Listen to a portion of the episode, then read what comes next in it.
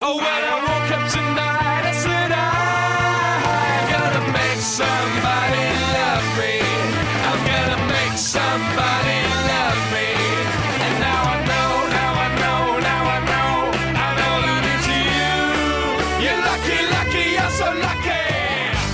todos, sejam bem-vindos ao segundo podcast da Sakuga Brasil, o Sakuga Cast. Eu sou o Guaraná e ao meu lado estão hoje o Iago. E aí, eu sou o Iago, você deve me conhecer como YGP, aqui da Saga Brasil. Vamos falar sobre essa maravilhosa temporada. E Vive é o anime de idol mais hardcore que você verá. E o Mimite.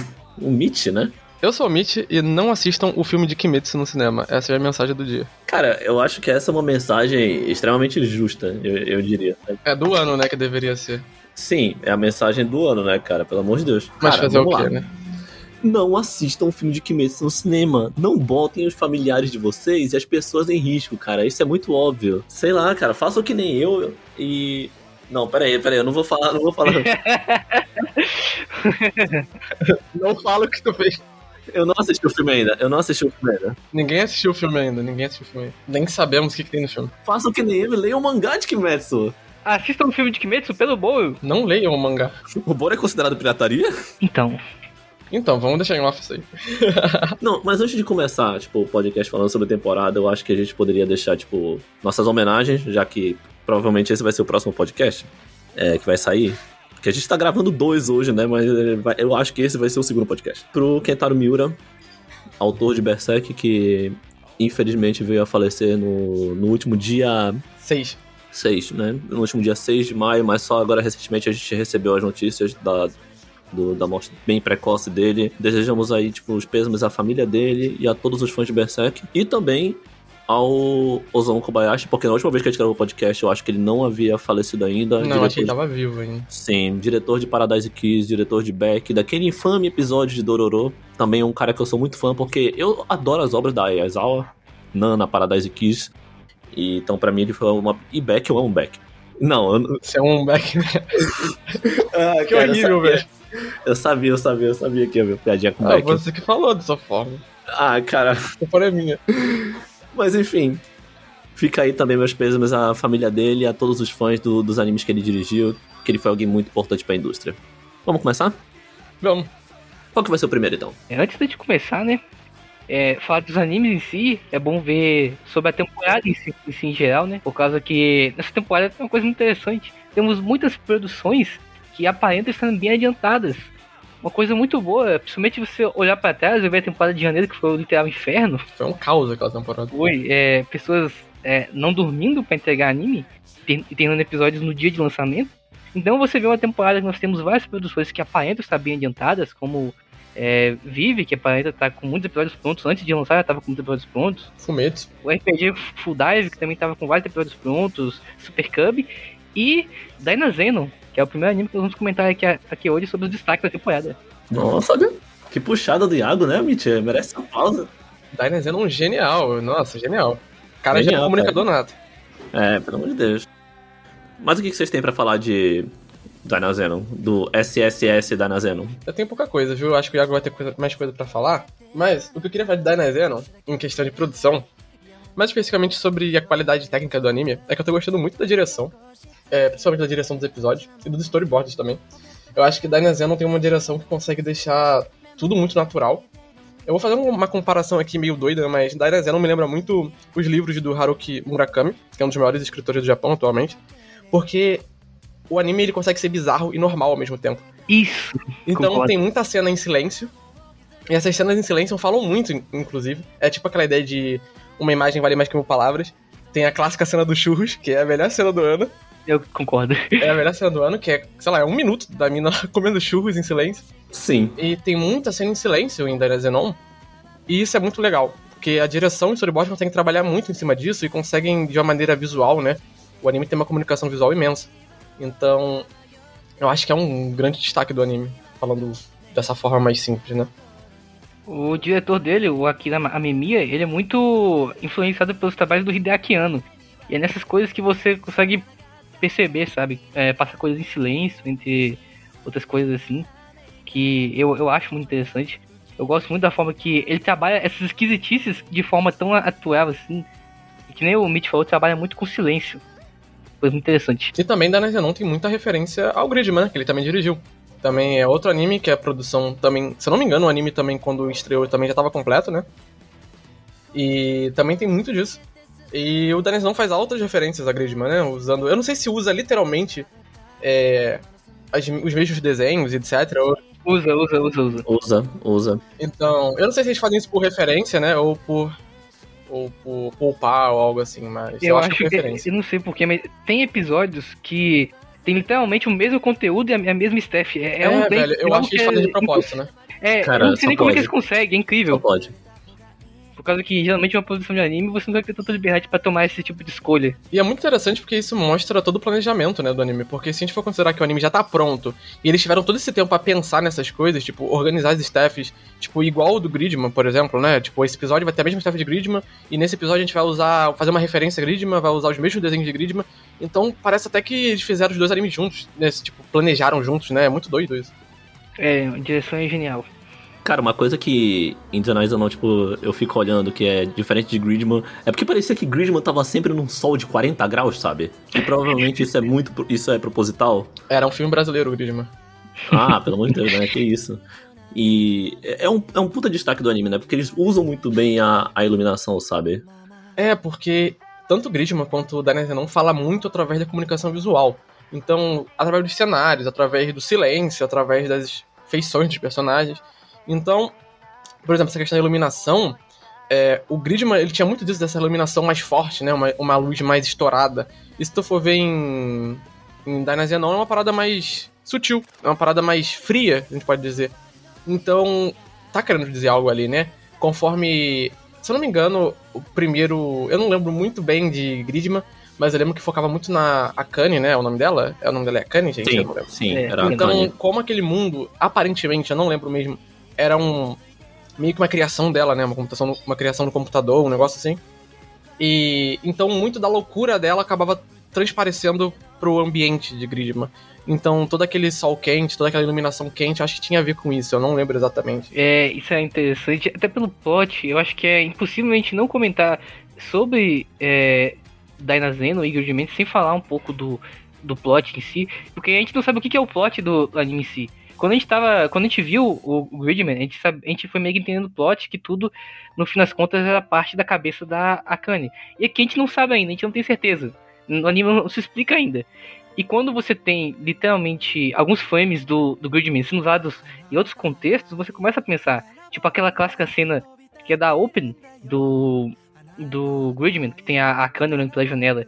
Eles usam esse mesmo take numa cena da Yume, e o nome da Yume é literalmente sonho, você, você começa a, a pensar o que, o que, esse anime tá querendo te dizer, entendeu? Tem uma teoria que, na verdade, esse é o mundo real da Akane. E ela criou o Gridman é, se baseando nesse mundo de Dynazenon. Mas aí eu também não sei porque esse mundo de Dynazenon é meio louco, né? Tem pessoas de 5 mil anos atrás e tal. Eu não sei até onde isso é verdade, até onde isso é loucura. Mas é que nem você falou, a gente não sabe o plot do anime, a gente vai descobrindo junto com o anime e isso é muito legal. Mas o anime, ele gosta muito de se focar nas pessoas, né? Nos personagens. Isso, e trabalhar essas relações dele, deles, né? De maneira complexa, que nem o anime faz. E quando eu digo complexa, não precisa ter, tipo, uma tese acadêmica ali.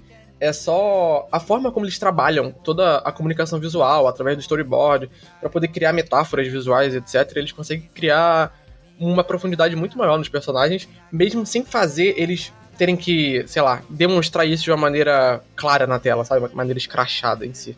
Aquela cena do episódio 6, que tá com o. o Koyomi, acho que é o nome dele? Yamamoto, sei lá. que ele tá junto com a garota que ele gostava na, na infância e tem os dois guarda-chuvas formando um coração.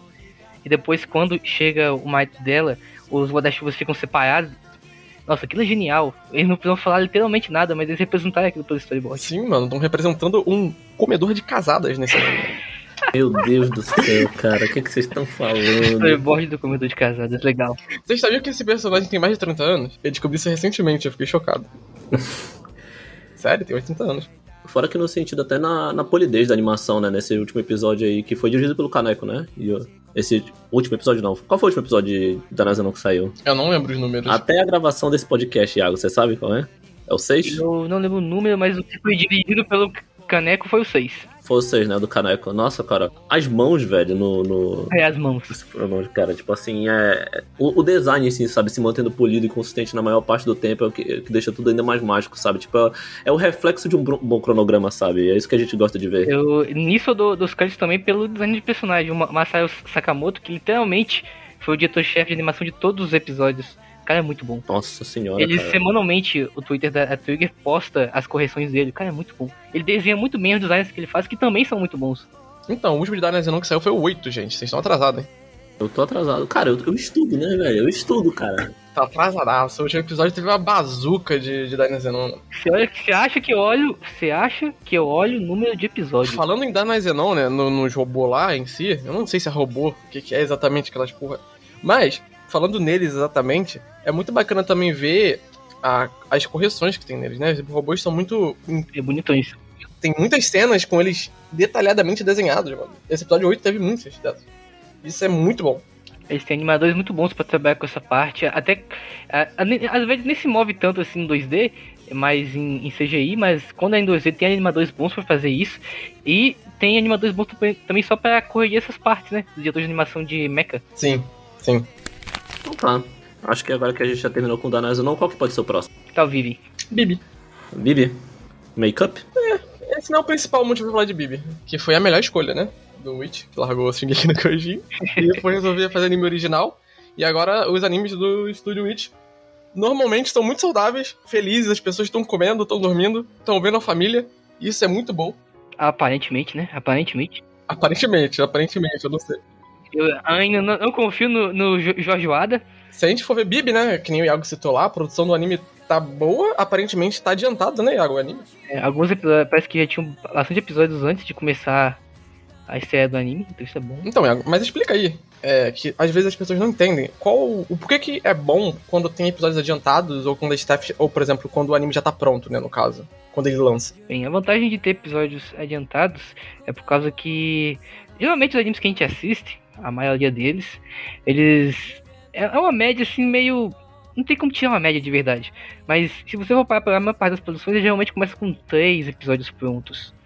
E você tem que terminar o anime em três meses. Então daí é essa correria. No caso de al- algumas produções da temporada, como a gente falou do Super Cub, da Nazena, que tá tudo pronto, e eu Vive, é que a Steph, ela conseguiu desenvolver isso num cronograma bom, e eles não têm a dificuldade de ter que voltar para episódios futuros. Ou se tem, no caso de Vive, eu não acho que ele tá sendo finalizado, acho que ainda falta alguns episódios para acabar, mas ele começou com alguns episódios, eles têm um espaço muito maior para fazer isso. Sim, sim. E Bibi vai ser. São três episódios, né, Bibi? É um curso só. Ah, então é mais tranquilo, né? É mais saudável quando é um curso só. Com certeza, né, cara? É, podemos então dizer que pelo menos pouca Nossa, ia falar um negócio que é muita besteira agora, mas esquece, pouca, pouca gente vai sofrer nesse anime, eu espero, né? Poucos animadores irão sofrer nesse anime. Eu não confio em Jorge Wada. Ninguém confia em George Wada. Famoso ícone da, da indústria, né? Eu não daria um prêmio de ícone da indústria pro George Wada. Ah, meu Deus, né, velho? Mas pelo menos Bibi tem Masahiro Tokumaru, né, gente? Vamos falar disso. Ele seguiu o diretor desde Anebado, né? Sim, Uhum. mano. Ele sabe lidar muito bem com essa ideia tridimensional, né? Ele sabe introduzir bem A coreografia dele é incrível. esse senso tridimensional, sim. As coreografias dele são incríveis. O último episódio dele, né, que eu tava assistindo até ainda há pouco, que foi o episódio 9, que ele fez. Ele foi um dos storyboarders, né? Que você falou. É um episódio com três storyboarders. É, é incrível as sequências de ação. Ele fez o storyboard das cenas que ele animou, né? Isso. Então, as sequências dele são muito insanas, principalmente porque tem esse senso espacial gigantesco. Tem uma percepção tridimensional nesse anime, é, nas cenas dele especificamente, que é uma parada que tu olha assim e tu fala, mano, isso aqui é CG, mas não é CG. Tipo, toda a movimentação da câmera em si parece muito como se fosse uma câmera real de um live action, tá ligado? E ele consegue fazer isso de uma maneira incrível, incrível. Esse cara é incrível. Eu bato palmas pra ele. Eu não tô batendo palma agora pra não. Pra não ferrar o, o áudio, né? Mas, cara, é, é- é exatamente isso, sabe? Quando eu vi as cenas de Bibi, eu fiquei falando, ok, isso deve ser alguma daquelas cenas, tipo, com animação 2D e o. e 3D background, né, sabe? Que nem a, a Witch fa- fez em Shingeki, ou coisa parecida assim. E aí depois eu fui ver, não tava com a tag de, de CGI. Eu pensei, hum, tem alguma coisa estranha nisso aqui, cara. E eu pensei, cara, é, é surreal, é surreal, por causa que ele te dá uma profundidade na cena dele que você fica pensando, cara, como ele consegue fazer isso, velho? O Tokumaro é realmente muito bom. Tem cena dele com CGI. Tem uma cena no episódio, acho que 4, que é da Bibi lutando com uma mina de loira, lá no arco que é do espaço, que é uma cena que até ficou um pouco, não vou falar polêmica, mas muita gente acabou rejeitando, que é uma coreografia de ação incrível, a movimentação da câmera é incrível, só que o cenário ele é em CG. E não tem problema o cenário sem CG. Só que o cenário ele não consegue acompanhar a movimentação da câmera. Então parece um pouco superficial. Plot twist. Não é CGI, o cenário é feito, a, feito 2D. Impossível. Impossível. Eu exatamente isso que eu tava pensando. É isso que eu tava pensando. Esses, então, então, a falha em si não é nem o CGI. Na verdade, a falha não é o CGI, né? A falha é o cenário não conseguir acompanhar a movimentação da câmera. Olha, eu acho que, pelo que eles fizeram ali, eu não vejo problema nenhum. Não, não tem um problema, é o que eu tô falando. Só que dá pra. Não é um erro, não é uma falha. Mas dá pra notar que não consegue acompanhar totalmente. Mas se tu for ver do episódio 9, já, já é algo totalmente diferente. É porque o cenário, ele é- O cenário naquele caso ele é um. Tipo uma espécie de panorama, imagem esticada, que ela vai só se movendo entre as telas. Ele não é um cenário com profundidade, tipo um, Isso. um background animation, algo assim. Ele é uma imagem expandida. Isso, isso que gera, isso que gera o estranhamento. Isso, isso que gera o estranhamento. É isso. É isso, é estranhamento. É, então, Iago, mas você sabe se o Tokumaru ele foi storyboarder no episódio 4 também, na cena que ele animou especificamente? Não, ele não foi storyboarder, ele só participou como um dos animadores de ação, que vive ele separa os animadores de ação do resto dos animadores-chave. Igual Eden Zero, né? Mas enfim. É, então esse poderia ser um dos motivos, talvez? Hum, o problema é que eu acho que no layout dele, na verdade, dá pra ver pelo Gengar que saiu, que ele mesmo executou o layout, o layout do cenário. Então, eu acho que foi meio que. Eu acho, na minha opinião, que se eles tivessem feito um cenário em 3D, dava uma sensação melhor. Eu não acho que ficou mal feito pela limitação que eles fizeram. Eles fizeram literalmente uma imagem expandida que, que foi o cenário. Se tivesse feito em, em CGI, eu acho que se aplicaria melhor, funcionaria melhor. Então, é bizarro, porque esse cenário aqui, se tu for ver, é todas as vezes que eu vi a cena, parece CGI. É muito esquisito. Só que realmente não é CGI. Eu tô revendo a cena aqui, não é CGI. E. É que nem eu falei, não é um erro. Só gera um estranhamento nessa cena. Por sinal, o storyboard desse episódio o diretor de Ma- Mahou Sky no, no Yomi. É verdade. E essa cena, ela tem uma fotografia muito boa também, né? Porque a iluminação acaba sendo de uma maneira bem. seguindo a física, né? Do mundo real. Então, as personagens não ficam só verdes, igual em Jujutsu Kaisen, que eles botam um filtro de colar e pronto, acabou, essa é a cena. Não, eles têm todo um trabalho aqui pra gerar o brilho e etc. Então é uma parada muito legal. Mas deixando o Tokumaru um pouco de lado, vamos falar mais de Bibi. Eu acho que Vive tem muito o que comentar. Tem muito o que comentar. Por causa que tudo que você pega em Vive é, é incrível. Se você vê o design feito pelo Yoichi Takahashi, o cara, ele criou um design que é bonito, é característico e ainda assim ele é difícil de, de animar. É a parte mais interessante. Eu acho que é o anime que o design dele mais me pegou, assim. Tipo, o design dele sempre foi bom, mas eu acho que desse anime especificamente de Bibi eu gostei muito.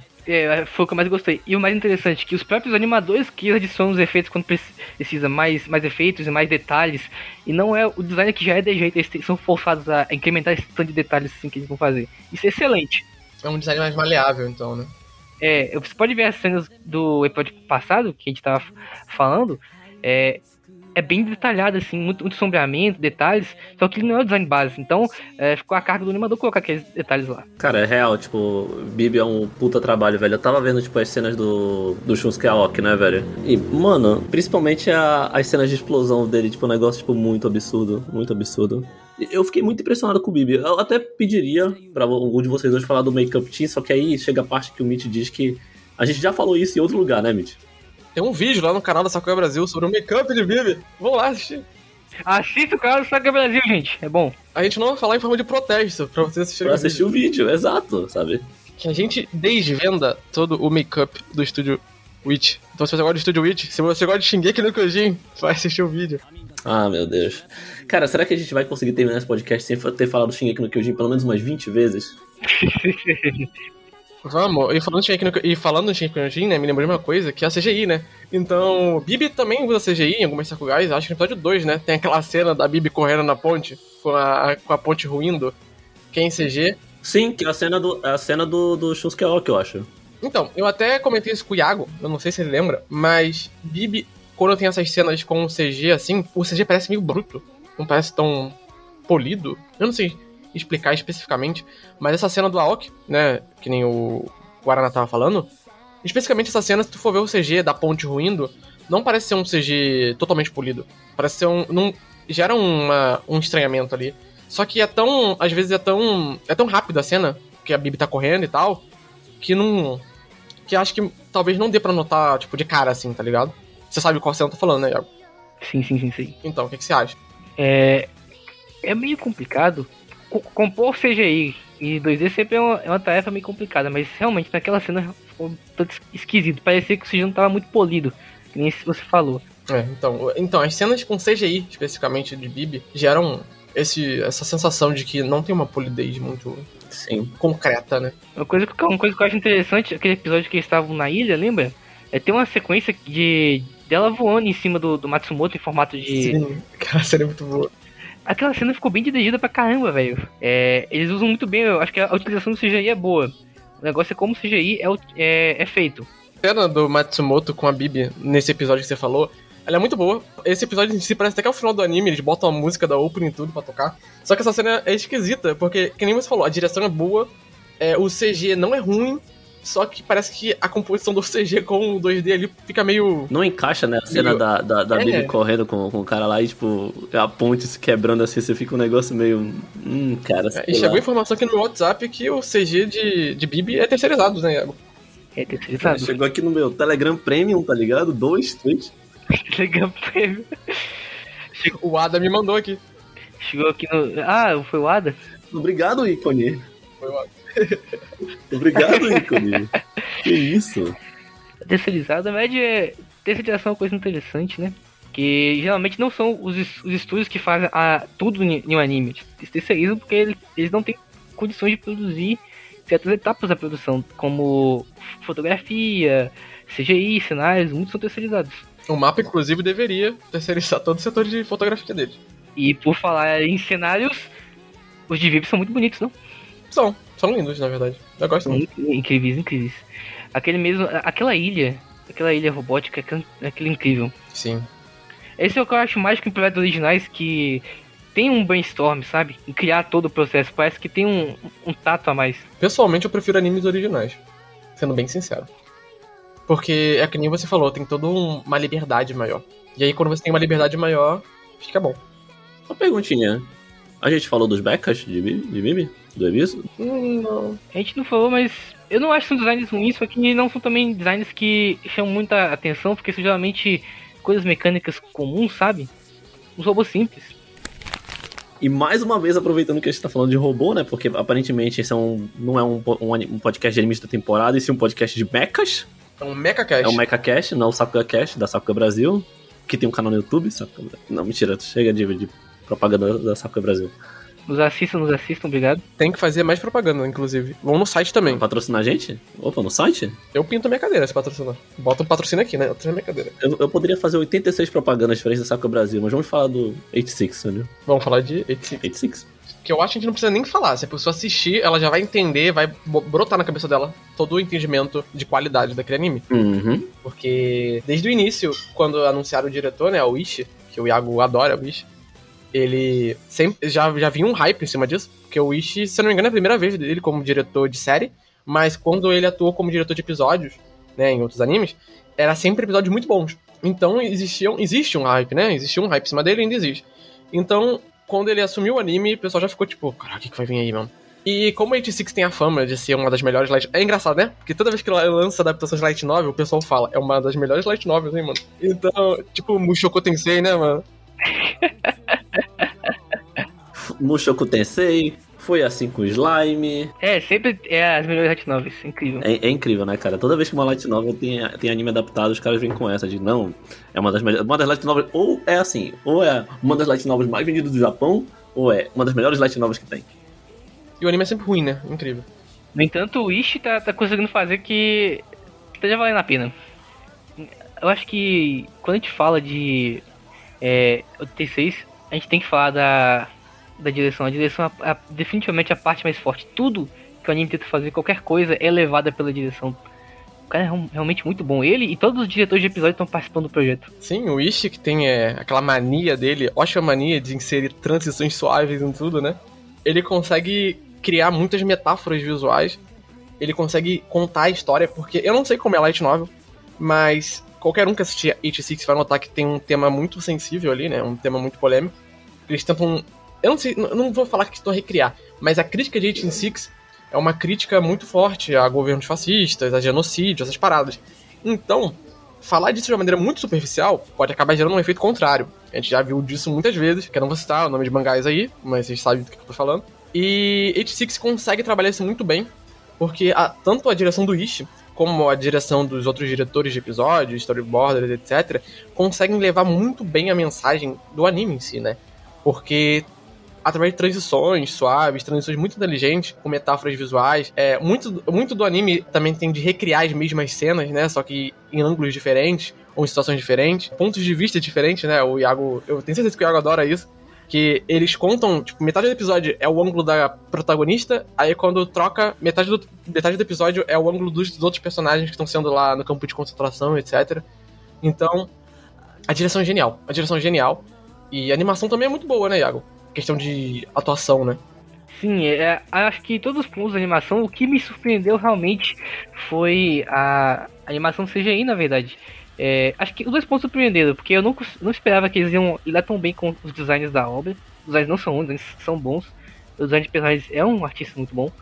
E, só que eu me surpreendi com o CGI feito pelo Shirogumi, o estúdio que tá fazendo o CGI de 86. Não é a Ion Pictures, mas é um CGI que ele foi muito bem porque ele tem que fa- fazer os efeitos da- das lutas e a animação dos mechas é fluida. Sim, eu acho, eu acho isso algo bem legal que tu citou, porque as lutas com os mechas são muito fluidas, né? Tem uma dinamicidade enorme ali.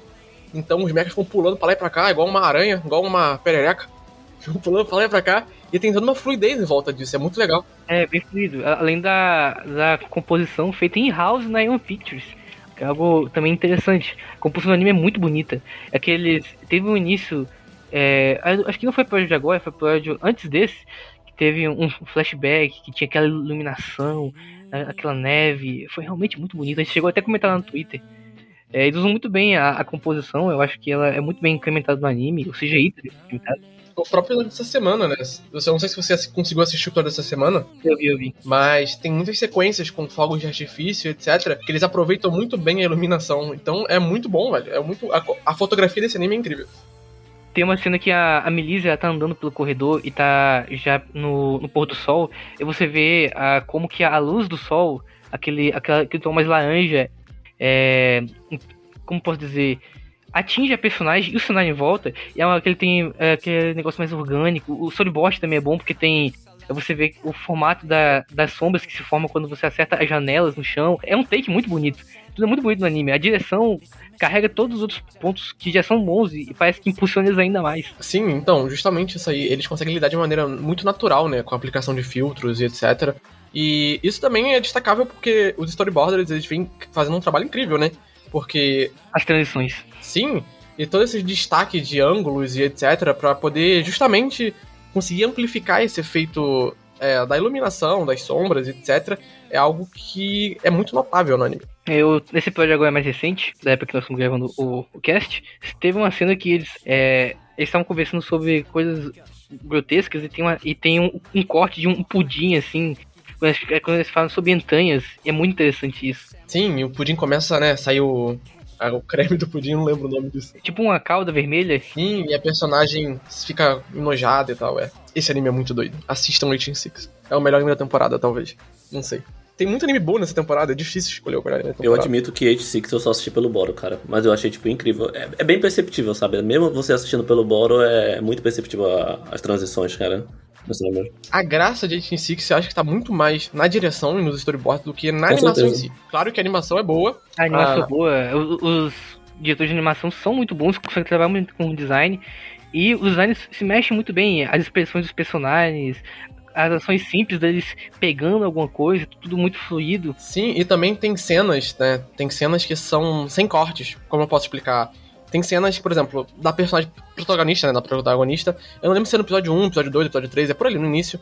Que ela tá ouvindo eles lá, ou o garoto puto, porque a amiga dele morreu e tal. E é só foca nela. Ele falando e só ela reagindo. Todo. Eu não lembro se é uma gás, especificamente essa cena. Mas a, a, a movimentação dela é muito cuidadosa. Dá pra ver que teve um cuidado mais ali. É muito um trabalho muito meticuloso de atuação, etc. E esse anime gosta muito disso. De utilizar de takes longos, né? De cenas longas. Eu não sei se especificamente não tem corte, mas não parece ter corte. É tipo aquele filme lá que quase ganhou o Oscar, o 1917, que fala que, tem, que não tem corte, mas tem corte sim.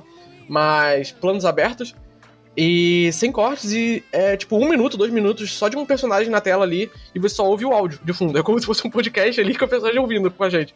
Então, é uma forma que também ajuda muito, né? Porque isso acaba tirando uma pressão dos da staff em si. Porque, eu não sei se o Thiago concorda, mas se o, o diretor consegue trabalhar bem com aquela cena, só usando áudio e, e tendo como foco ali um personagem, etc., sem precisar animar todo mundo falando, gesticulando e atuando ali, eu acho que tira muita pressão, né? Sim, é, são formas de, de trabalhar. E pensando em forma diferente de trabalhar, acho que a gente pode ir lá pro nosso querido estúdio Shaft pra falar de Bichona e Tanteidan, né, velho? Não tão querido assim, eu acho. Mas tudo bem. Não tão querido, né, cara? Não, a gente gosta dos animes do chefe, né? O problema é. É, o estilo também, o problema é. É, É, então. sim, É, então. realmente. Enfim, Em off, vamos deixar esse off aí. mas. Vai pra anime. Bichão de na verdade me surpreendeu, porque depois de tudo que aconteceu com o estúdio chefe, dele perder funcionários, entre algumas outras coisas, eu não esperava que ele conseguisse lançar um projeto tão bom assim. Eu acho que tudo é graças ao a Hajime Otani, que é o diretor de série. Acho que o Shimbo também tem o dedo lá, mas isso aí é outra história. Mas eu dou muito meus parabéns ao Hajime Otani, por causa que ele trabalha muito bem em questão de cena parada, cena estática.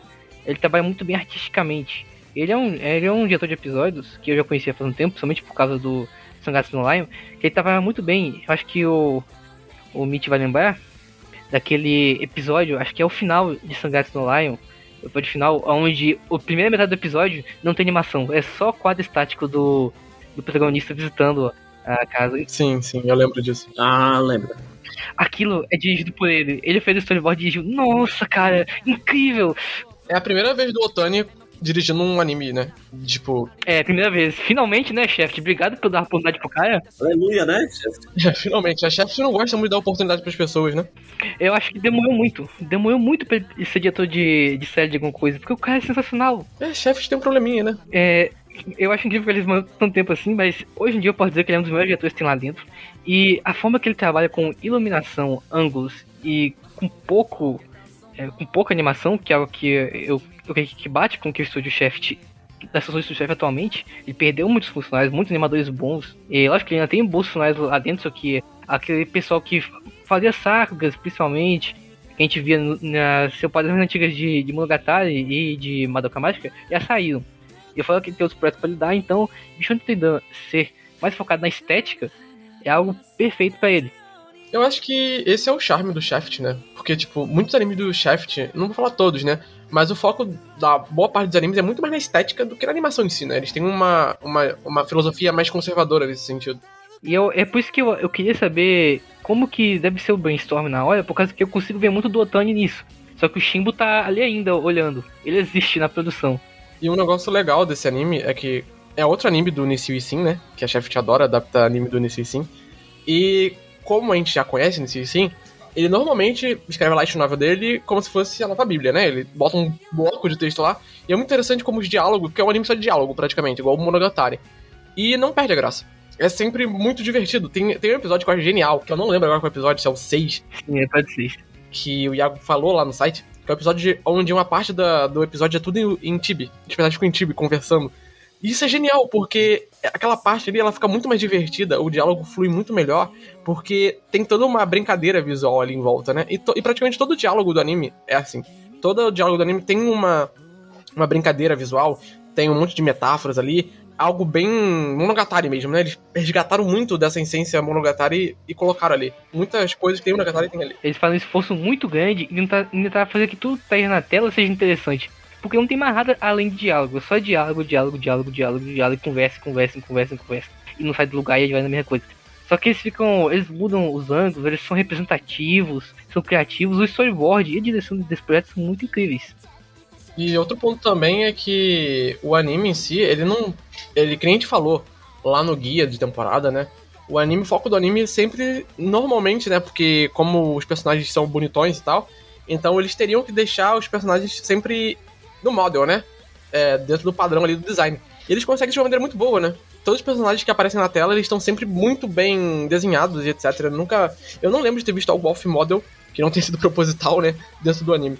Um dos negócios que eu mais gostei, principalmente, é, é o uso de cor, sabe?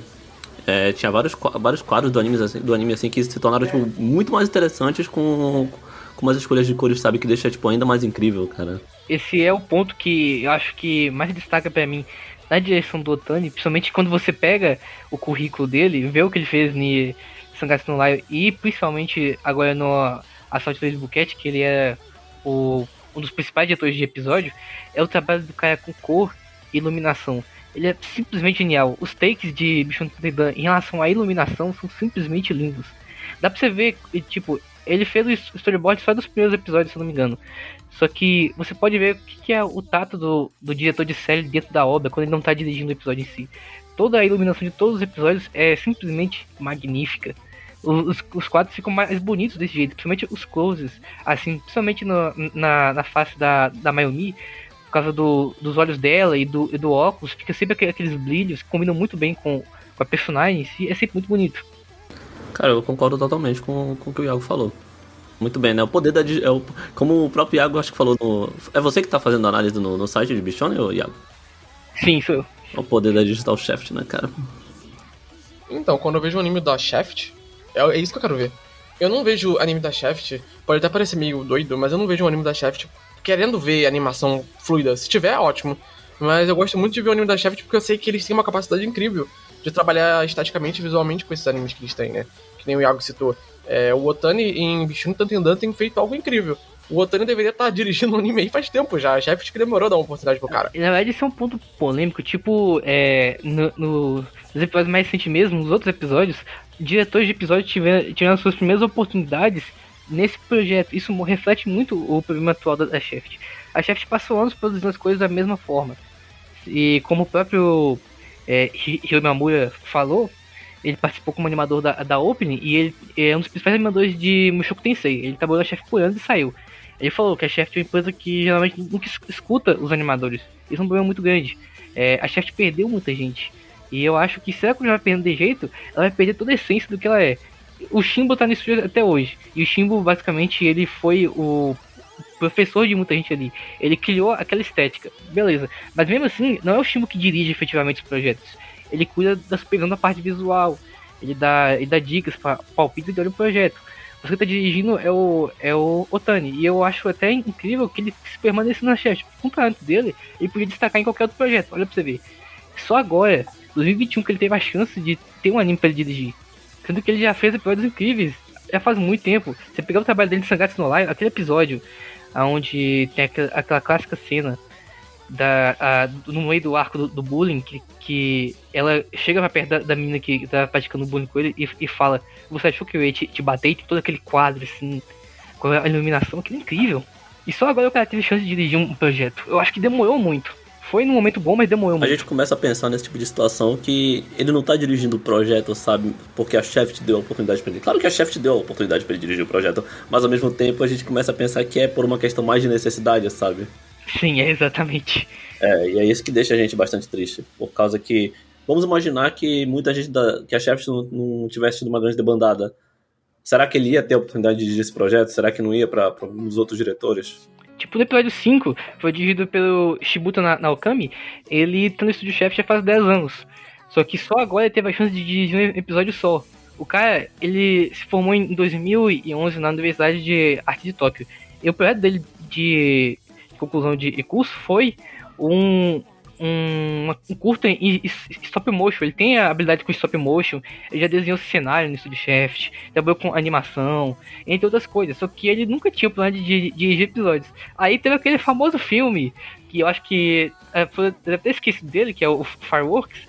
Não, não, não, não, não, não, não. A gente não vai citar Fireworks nesse podcast. Esquece. Não cite, não pode, não pode, tá proibido. E é surpreendente, né? Um filme ser tão problemático assim. Geralmente o filme ele tem um planejamento melhor. E só. né, É porque a chefe tá ferrado naquela época, né?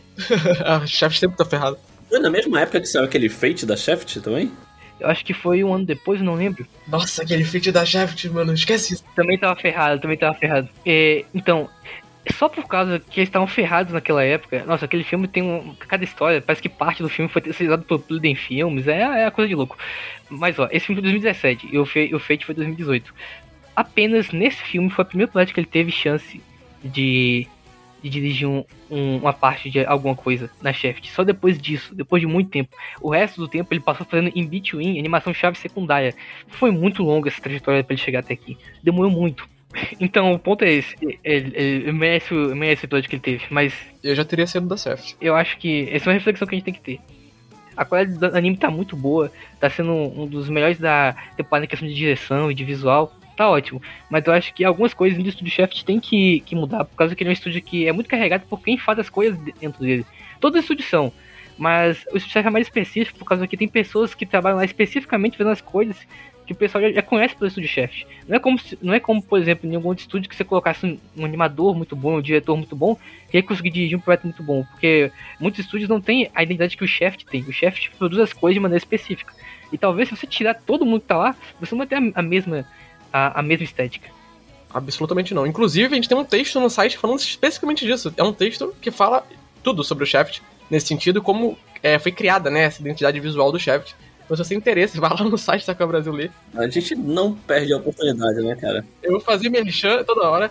E outra coisa que eu queria falar também, de Bichonen, é que, eu não sei se o, Iago já notou isso, com certeza, mas ainda falando desse- dos problemas do Shaft, se tu for ver a staff, a staff não, né? A staff dos episódios, sim, se tu for ver os créditos do anime, cada episódio tem um batalhão de pessoas ali, né? Principalmente de diretores de animação e etc. É insano. Estúdio Shaft TM. Pra manter uma consistência daquela no design, né, cara? Pra manter a estética vai precisar de diretor de animação mesmo. E é engraçado porque tem episódio que tem até. ah, tipo, tem muito mais animador-chave do que deveria. Você não tem. Quase não tem animação nos episódios, tá ligado? Tipo, tem uma animação, mas é totalmente estática normalmente. Então é esquisito. Eu acho que. Na verdade, eu, como eu esperava o, o- o apocalipse quando eu vi os designs, eu acho que tá até bom, sinceramente. Quanto tem o quê? Uns sete editores de animação por episódio. E são pessoas realmente boas. É, o, que eu, o que eu me surpreendi também foi isso. Eles conseguiram. Tem muito freelancer. E eles conseguiram chamar bons freelancers pra, pra trabalhar com isso. Fora que o, o próprio design de personagem é um diretor-chefe de animação muito bom. Então anima, até então ele tá bonito. Tudo nele tá, tá bonito de fato. Só algumas coisas tem que mudar lá dentro. E a abertura do anime também é a melhor da temporada, né? Isso a gente pode entrar em consenso. É, tem dancinha, né? Tem dancinha e já ganhou. Se tem dança, é a melhor. Com certeza. E já que a gente tá falando do Shaft, e o Shaft é sinal de polêmica, eu vou começar uma aqui. Que o anime que a gente vai falar agora eu não gosto. Não é que eu não goste, mas assim, de uns tempos pra cá ele. É. Boku no Hero Academia. Que isso, cara? Por quê? Caramba, não pode falar isso não. Vamos cancelar o podcast. Vocês falando isso pra mim? É sério? Tá doido? A gente nunca criticou nada aqui. Boku no Hero Academia. O que, que eu acho interessante dessa temporada? Na verdade, essa é temporada mais interessante pra mim do que quesito de produção. Porque o anime tá. É, arco de- esse arco de torneio tá difícil. Eu tô, tô ficando engolindo mesmo. Mas enfim, em quesito de produção, uma coisa muito interessante que eu tava reparando. Ele tá cada vez mais parecido com um anime de longa produção agora. Tem muita essa, essa discussão na comunidade Sakuga, principalmente na gringa, porque aqui a gente não, não chega muito a falar sobre isso, não pensa muito nisso, na verdade. Sobre Hero, ele conta como anime de longa produção ou não? No meu ponto de vista, ele tá no meio. Porque tem um argumento de que Hero, ele nunca para de ser produzido. Quando eles terminam o último episódio da temporada 4, eles começam o da temporada 5 imediatamente. Então nunca para de ser produzido. Porém, ele não tá em uma condição tipo One Piece, que toda, toda semana tem episódio. Ele tá em uma posição onde ele vai lançar o episódio 25 de tal temporada, e aí só daqui a um ano lança o próximo episódio, mesmo que já- ele comece a produção imedi- imediatamente, com o Steph lá na hora. Enquanto faz um filme. Enquanto faz o filme, é bom você deixar isso claro. Então, eu, eu defendo de que Hero, ele não é um anime de temporada, que a gente pode julgar que nem um anime de temporada, ele tem suas limitações, só que ele também não é um anime de longa produção, ele é, é e não é, né? Ele é feito de uma forma parecida, só que ele ainda tem alguns, algumas vantagens que o anime de longa produção tem. Eu acho que ele tá no meio, Ele ainda não se assumiu, né? No caso.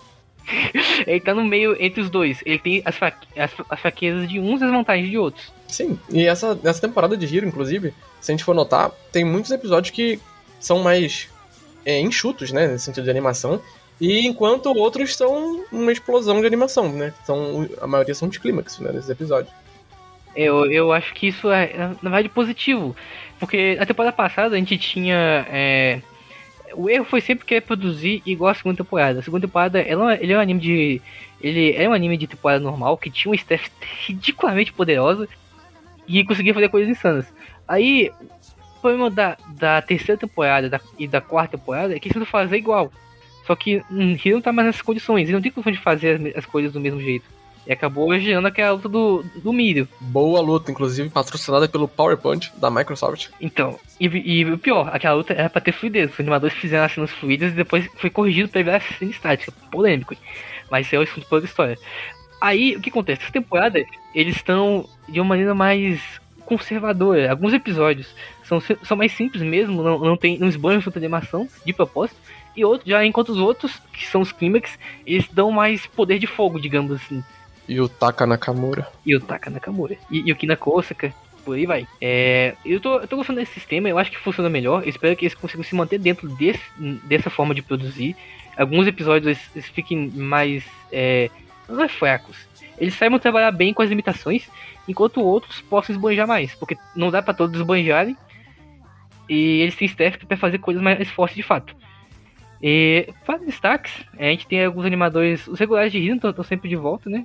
E, e como sempre, tem o Taka Nakamura em algum momento, que pra nós é muito bom. As cenas do Yu Tapon é, é algo insano. Eu acho que Ele supera cada cena, né? É muito bizarro. ah, ele supera cada cena. E como ele tá sempre pegando cenas diferentes, a gente sempre pode ver perspectivas de como ele animaria a ação de alguns personagens de forma diferente. Se quiser concordar comigo, porque a gente vê muito. Hiro tem muita luta. Hiro é, é sempre luta, luta, luta. E a gente vê, por exemplo, o Deco. A gente vê todo mundo animando o Deco, animador X, Y, Z. E aí chega o Taka Nakamura e faz do jeito dele. E eu acho isso muito interessante. Lógico que dá pra tirar algumas coisas engraçadas nisso, como o, é, o é, Endeavor virando um disco voador, o Bakugou fazendo um, um, um enquanto voa de uma explosão, O Walk é incrível, inclusive. Mohawk incrível. É, e agora nós temos o, a cena que ele participou que foi a do Ida. Ida. E a do Ida foi muito interessante, por causa que o Taka Nakamura, qualquer cena que ele anima parece que tá muito rápido, por causa que tem muito frame na, na cena. Sim, ele é um personagem que ele é rápido mesmo. Ele vai na ida, mas não tem volta, ele só vai. Caraca, Meu Deus do céu. vou cancelar o podcast aqui, vou, vou começar a a xingar o mapa pra cancelar o podcast. Enfim, é, É o momento do humor, né, gente? Ter bom, né, humor. cara? Nossa senhora. Enfim, o Taka Nakamura, ele conseguiu trabalhar muito bem com a velocidade do Ida. Eu acho que, eu acho que o Ida, ele é o personagem perfeito pro Ta- o se você pegar a cena que ele, ele animou no primeiro filme de Hiro, que era o, o, o All Might Deku correndo a 500 km por hora. de- Sim, velho, é o Sonic total aquela cena. Então, é, isso isso tem uma grande discussão sobre o show dele. Tem gente que não gosta porque diz que é exagerado. Só que eu não vou entrar nesse quesito, porque eu sou suspeito pra falar, eu, eu adoro É igual o Shizuka, então, né? Eu, eu adoro o cubo em, em frame de impacto. No entanto, eu acho que com ele foi perfeitamente. Deu realmente pra expressar a velocidade dele, fora de todo, fora todos os detalhes que o Taka Nakamura coloca, o brilhamento dele. É insano, ele é o emulador completo, digamos. Ele cria muita profundidade, né? Ele cria. Um, ele cria uma sensação totalmente diferente nas animações dele, porque ele. Parece que ele domina totalmente tudo, né? É um bagulho muito insano. É, é bizarro, cara. Tipo assim, a gente entra na discussão e, sei lá, fica até a pergunta pra quem tá, para quem tá ouvindo e quiser deixar um comentário sobre o podcast é: será que ele é o animador mais reconhecível assim? Eu acho que atualmente ele é o animador. Eu não, tipo, vou falar aqui no padrão brasileiro, né? Que os brasileiros reconhecem. Sim. E eu não tô falando isso de uma maneira maldosa, é porque normalmente é, Sakuga é uma parada que muitas pessoas não notavam. Sabia que a animação podia estar boa, mas não falava que era uma Sakuga, etc. Eu acho que sim. Eu acho que ele é o animador mais reconhecível atualmente. É, Eu acho que o Shida também é, porque o Shida é muito fácil de reconhecer. É, eu falar isso. Ele e o Naruto Shishido estão brigando assim de frente, porque eles são únicos, digamos assim. Com toda certeza. Com toda certeza. Ele e o Shida são muito fáceis de reconhecer, cara. Outro ponto legal de Hiro também, que o Iago não citou, é que essa temporada parece ser mais dinâmica, né? Tem muitas trocas de ângulos, etc. E eles estão usando muito o CG nos cenários. E não fica de uma maneira esquisita, que nem a gente acabou falando em Bibi. É, acaba integrando bem até. E os layouts dessas cenas são muito bons, porque tem muitas trocas de ângulo e etc. E que nem eu tava falando, eu comentei no Twitter esses dias, é como os personagens são muito. precisam de dinamicidade, né? Tipo o Bakugou, ele fica pulando pra lá e pra cá. É, essas trocas e etc., essa câmera que parece estar acompanhando ele, é um negócio que acaba valorizando muito o anime. Então o uso de CG nessa temporada tem sido algo essencial, né, pra produção. Concordo bastante. Eu até abri aqui o, o Boro no momento, no momento que você tava falando isso e consegui ver, tipo, é, como eles usam bem movimento de câmera, sabe? Porque o Bakugou fica se mexendo com as explosões praticamente o tempo inteiro. Mas também o Horikoshi, ele também criou uns cenários também cheio de cano, cheio de tudo. Sim, cara, e tipo assim, dá uma profundidade bem legal ali do cenário, tudo certo. Tá sendo bem usado o CGI, o CGI. eu tô gostando dessa integração que estão fazendo dos personagens CGI. É algo que a gente tem que ver se vai continuar, porque eu não lembro exatamente qual é o próximo arco de Hiro, mas se essa temporada for adaptar um certo arco que vai ter aí, É esse mesmo. eles vão ter que usar muito disso. Porque é muito personagem na tela, é personagem gigante, é muita coisa acontecendo ao mesmo tempo, é muita ação ao mesmo tempo. Então, eles vão ter que, talvez, acabar se aproveitando melhor desse uso do CGI. É, você falou de CGI e é algo que é realmente muito bom em Hero, tá se aproveitando muito bem. E é até interessante a gente olhar pelos créditos de Hero. O CGI de Hero, ele é feito pelo mesmo pelo mesmo departamento do bônus que faz a fotografia. Então eles trabalham em conjunto. Eles, por isso que o CGI de Hero parece falar tão bem com a animação. Esse falou do Bakugou pulando e- entre os canos e CGI, que é tão bem feito. Por o próprio departamento de fotografia que vai ter que fazer a construção depois também faz o CGI. Isso tudo dentro do, do estúdio bônus. É um negócio que vem casando muito bem, cara. Bem, Então, é uma ideia Com inteligente, né? Sim. E assim, não, não dá, não dá pra deixar de elogiar, cara. Boku no Hero, assim, sempre teve uma produção, tipo, no mínimo boa. Com exceção do Mirio, eu sei. Com exceção do Mirio, pelo amor de Deus. Então, esse é, esse é o ponto que a discussão volta lá no que eu falei no começo. Eu acho que. Eu vejo muito fã de Hero reclamando de frame é, aleatório, que não tá 100% igual ao mangá, com o, o tracinho de barra da sobrancelha do, do personagem. Do que eu penso que ele- ele- eu- se você for comparar com anime de, de longa produção, uma coisa que eu tenho minhas dúvidas em comparar, mas mesmo assim, se eu pegar um shonen assim, um anime que tem que ter muita ação. Hero se sai muito bem, se você for para pra, pra olhar. Tem muito shonen que é só estático e coloca poder no- no- nos efeitos, tipo o Shaman King que tá saindo agora. Nada contra o Shaman King, Tudo contra o Shaman King. Brincadeira, brincadeira, piada. mas. Mas é, ele, ele é produzido daquela forma, ele mantém a consistência dos designs e coloca efeito nos poderes. Já Hero não, Hero tem, tem movimento, ele tem os efeitos. Eu acho que Hero ele é um anime que funciona muito bem do que tá sendo feito agora. Até não voltar a ter outro, outro do, do Miro. Atenção do Mirio. É, né? Então, então. Mas vamos esperar o filme acabar, né? Porque quando o filme acabar, vai vir a penca toda que tá lá no filme aparecendo no anime da TV, e aí vai ter algum episódio igual do Endeavor, que é 70 Sakugais de uma vez só. Essa Sakuga Fest que a gente ama, né, cara? E a gente bate palma e fala: Hero é incrível, hein, mano? Assim, eu- eu falei, eu falei no começo que, que eu não gosto de Boku no Hero, mas é, é um pouco da história, não se preocupe. A produção de Boku no Hero, eu, eu gosto. Eu gosto. A gente não é narrativa Brasil, a gente é Sakuga Brasil, a gente não faz narrativa. Sim, isso. A gente sabe do Brasil, a gente já falou isso uma vez aqui. Acho que no primeiro podcast a gente falou talvez sobre isso. Ou em algum momento a gente falou sobre isso. Então quando a gente critica o anime, né? É, É. só a parte técnica. Por isso, que, por isso que sempre abre espaço aqui pra gente poder falar de alguma coisa do mal de algum anime, sabe? Que nem, sei lá, o. O Mitch vai falar mal de alguma coisa qualquer dia, eu tenho certeza disso. Eu falo mal de tudo. Se você me ver lá no Twitter, você vai ver eu reclamando de tudo. De literalmente tudo. Aproveitando que a gente tá falando mal de, de certas coisas, vamos falar de alguém que sempre recebe muito hate, né? Hiro Mashima com Eden Zero. Hate injusto, inclusive, porque o Hiro Mashima é o maior mestre da narrativa que tem nesse Japão. E eu posso provar, qualquer um que esteja assistindo Eden Zero vai notar isso, porque Eden Zero é uma obra-prima. Sério, tô falando. Ele conseguiu lidar com o maior problema de narrativas de, de viagem no tempo. Ele conseguiu quebrar todo o paradoxo envolvendo viagem no tempo. Em Eden Zero, em apenas de 10 minutos. Eu não assisti isso, mas agora estou extremamente curioso, sendo bem sincero. Assistam tudo do Hiro Mashima, você vai crescer espiritualmente. Tá, e quais, quais são nossos comentários sobre, sobre Eden Zero? A gente vai falar o quê? De Kenichiro Aoki? Aoki. A gente só fala Aoki, acabou, vamos pro próximo agora. Meu Deus, cara, não, não tem como. É o. O cara é o Madman da, da JC Steffman. É bizarro, porque o Aoki ele aparece li- li- literalmente todo episódio. Eu acho que, tipo, ele aparece em um episódio. Não, não é nem, nem- tipo, não é nenhum nem outro. Ele aparece em um, dois, três e para. Aí um, dois, três e para. É, tipo, literalmente louco. Esse cara é louco. É porque ele já tá indo pra E- próxima produção, pô. E a maioria dos episódios são, são terceirizados, né? Sim, a maioria dos episódios são terceirizados e ele tá lá. Então é muito doido, porque ele anima muito rápido, né? Aparentemente. Ele anima no modo turbo. Porque em um anime do DC Staff, normalmente, que ele aparece, né? Ele anima muitas cenas. E são cenas longas e cada vez melhor. É uma cena melhor que a outra. Cara, eu só tenho uma pergunta. Já que vocês estão me falando que o é terceirizado, Doctor Movie? Não. Cara, não é Doctor Movie. E o Pascoal, se não me engano. Ou Pa- Pa- Pastoral, não tem assim. É, tem o Pascoal e eu não lembro os outros. São diversos estúdios. O episódio 1 é no DC Staff. E o episódio 2 eu acho que já começa a ser terceirizado, se eu não me engano. E o Alck continua lá do mesmo jeito. Episódio 1, JC. DC. O episódio 2 é o, é o Pastoral. O episódio 3 é o ACGT. Eu não sei pronunciar isso. É ACGT, a sigla. O episódio 4 é o Pastoral e o Azeta. Então, tipo, depois do episódio 1 é tudo terceirizado. É tudo terceirizado, lembra?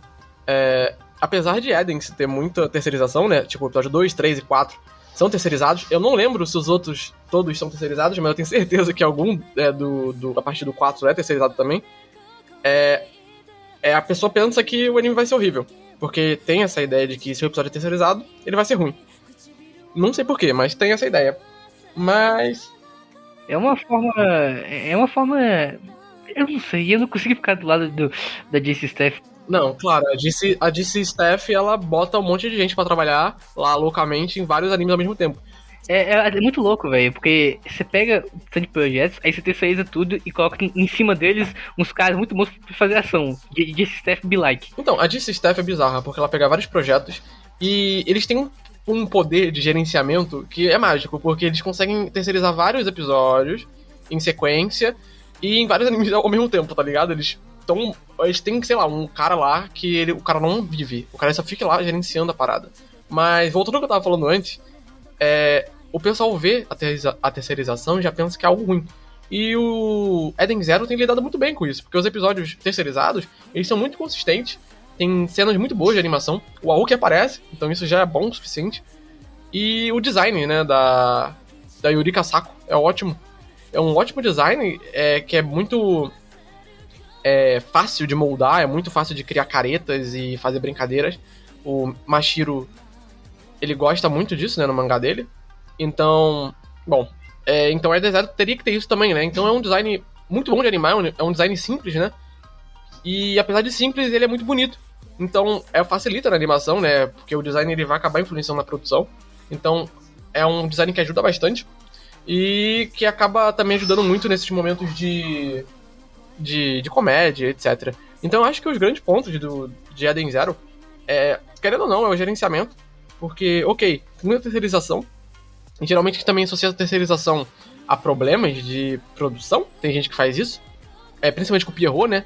Mas aí é outros 500. Mas o DC ele parece estar bastante consciente com relação a isso.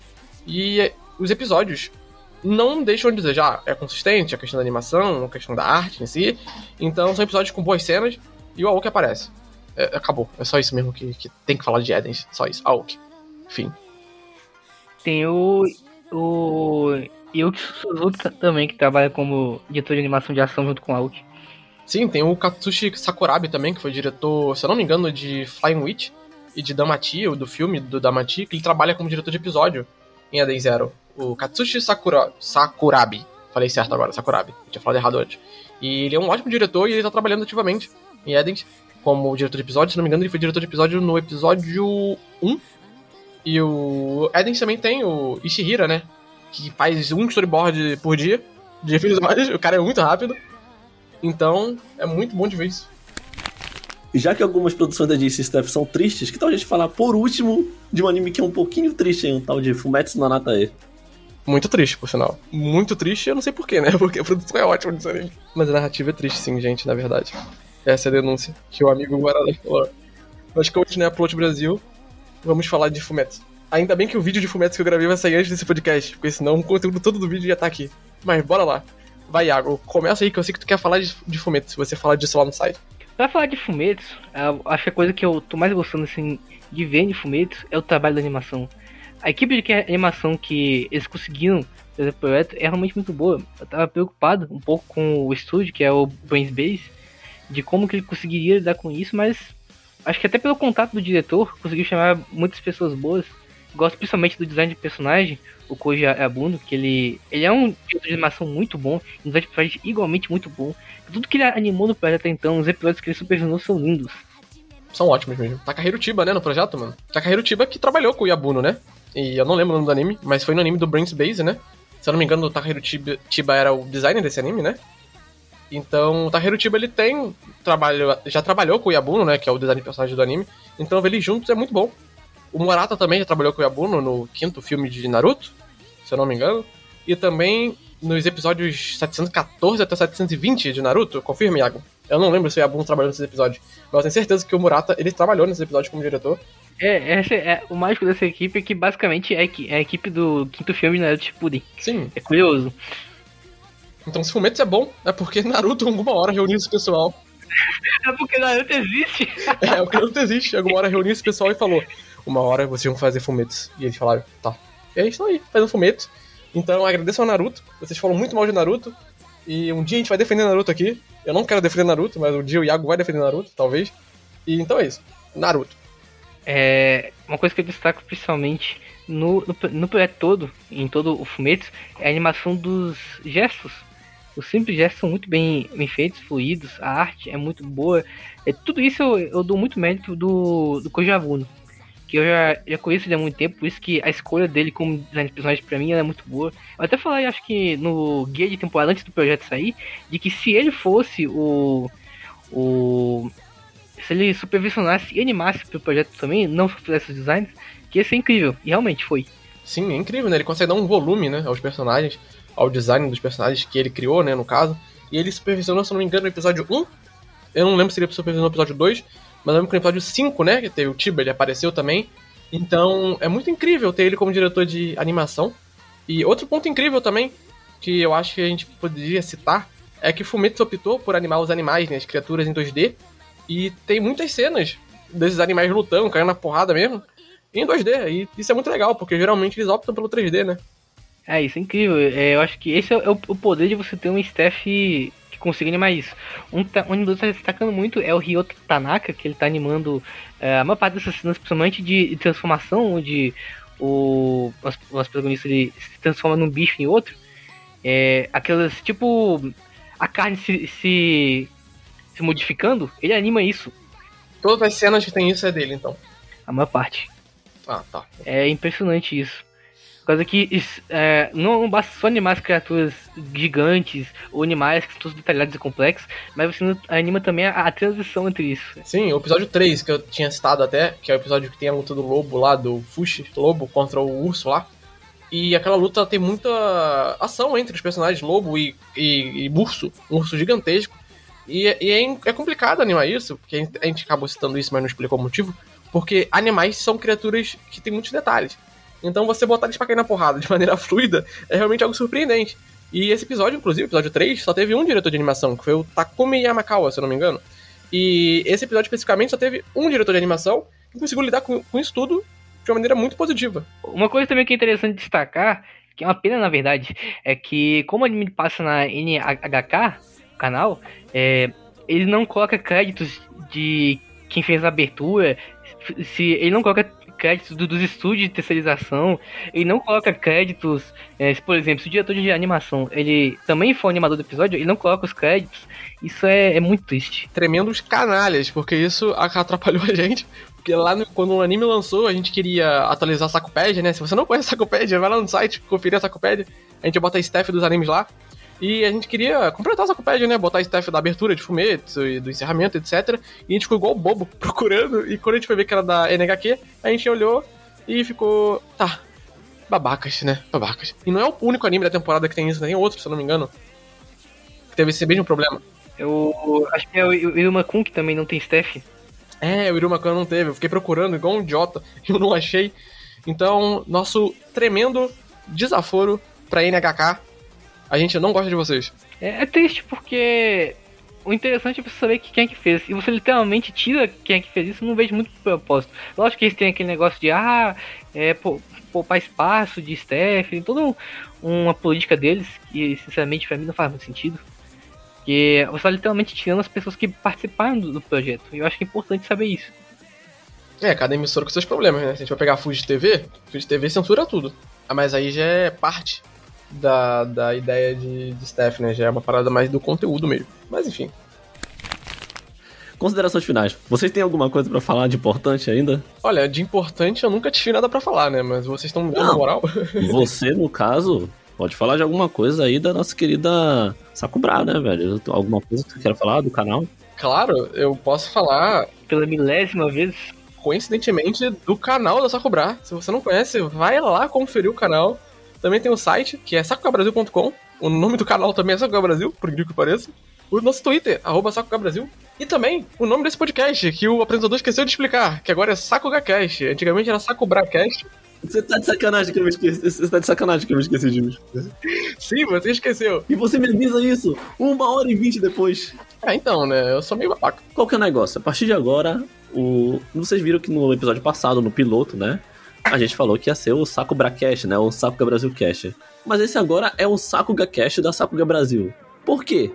Cara, eu acho que não existe um outro Sakuga Cast no mundo, então a gente pegou um nome pra gente. Que incrível. É porque SakubraCast também é um nome horrível de falar, a gente não consegue falar o tempo todo, a gente tem problema pra poder se Eu mal comunicar. consigo falar o bichone Tanteidan, tá ligado? Então Você- é muito mais fácil falar SakugaCast do que SakubraCast também. E eu vi muita gente pensando em coisas maliciosas com Sakubra, então eu acho melhor a gente deixar isso em off. Maliciosos. É, eu não vou, eu não vou incentivar a sua imaginação, mas te- tem, pior que tem. Então SakugaCast vai ser agora o nome desse podcast, da Sakuga Brasil. Pra deixar claro que é da Sakuga Brasil. Se tiver outro SakugaCast no mundo, saiba que é cópia. É cópia da, da, do, do Sakuga Brasil? Sim. Então acho que por, por hoje é isso. Ficamos por aqui. E até o próximo episódio do Sakuga Cast da Sakuga Brasil. Até a próxima. Até. 時に風は運命をそう戦略こさする血をラ